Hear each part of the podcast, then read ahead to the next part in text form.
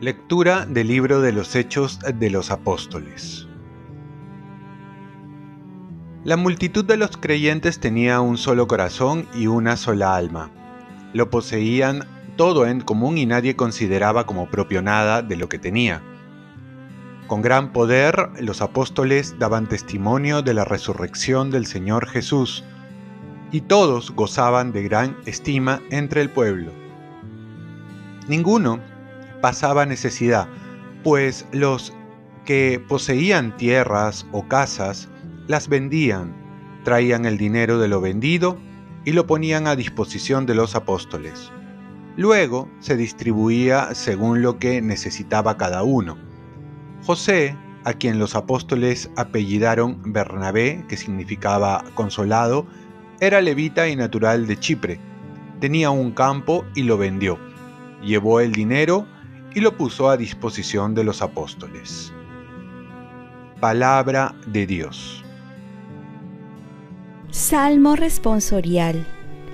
El Señor reina, vestido de majestad. El Señor reina, vestido de majestad. El Señor vestido y ceñido de poder. El Señor reina, vestido de majestad. Así está firme el orbe y no vacila.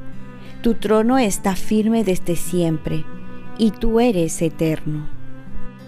El Señor reina vestido de majestad. Tus mandatos son fieles y seguros. La santidad es el adorno de tu casa, Señor, por días sin término.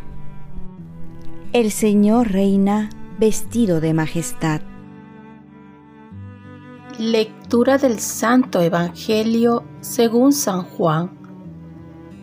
En aquel tiempo Jesús dijo a Nicodemo, Ustedes tienen que nacer de nuevo.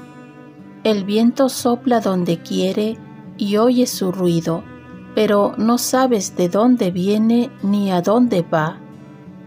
Lo mismo sucede con todo el que ha nacido del Espíritu. Nicodemo le preguntó, ¿Cómo puede suceder eso? Jesús le contestó, ¿Tú eres el maestro de Israel y no sabes esto? Te aseguro, de lo que sabemos hablamos, de lo que hemos visto damos testimonio, pero ustedes no aceptan nuestro testimonio si no creen cuando les hablo de las cosas de la tierra, ¿cómo creerán cuando les hable del cielo? Porque nadie ha subido al cielo sino el que bajó del cielo, el Hijo del Hombre. Lo mismo que Moisés elevó la serpiente en el desierto, así tiene que ser elevado el Hijo del Hombre, para que todo el que cree en él tenga vida eterna. Palabra del Señor.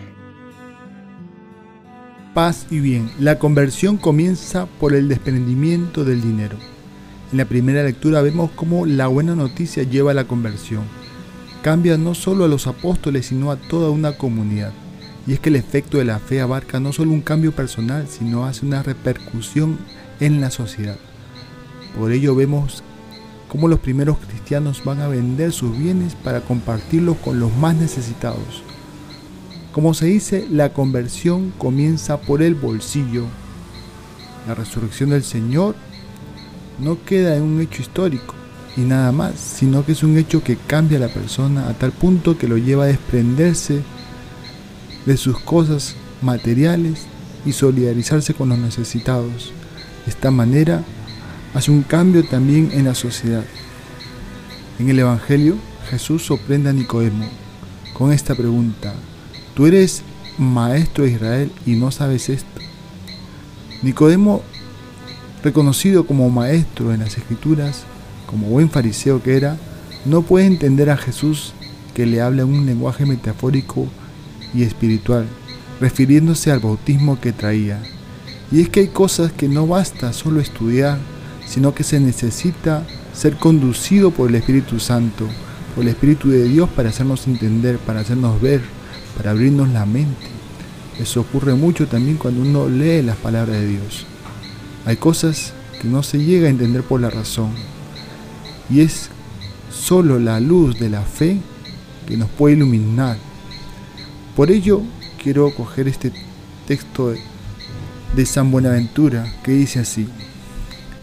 Si me preguntas desde cómo puede acontecer estas cosas, pregúntale a la gracia, no a la doctrina, al deseo, no al intelecto, al gemido de la oración, no a la lectura estudiosa, al esposo, no al maestro, a Dios, no al hombre, a la penumbra, no al deslumbramiento, no a la luz, sino al fuego que todo lo abraza y todo lo lleva a Dios con el sobrecogimiento de la piedad y del amor ardentísimo.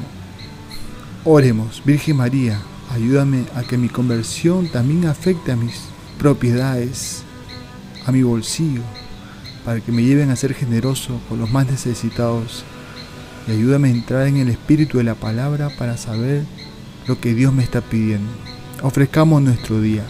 Dios Padre nuestro, yo te ofrezco toda mi jornada en unión con el corazón de tu Hijo Jesucristo, que sigue ofreciéndose a ti en la Eucaristía para la salvación del mundo. Que el Espíritu Santo sea mi guía y mi fuerza en este día para ser testigo de tu amor. Con María, la Madre del Señor y de la Iglesia, te pido por las intenciones del Papa con San José Obrero te encomiendo mi trabajo y mis actividades de hoy, para que se haga en mí tu voluntad. Y la bendición de Dios Todopoderoso, Padre, Hijo y Espíritu Santo, descienda sobre ti. Cuenta con mis oraciones que yo cuento con las tuyas y que tengas un santo día.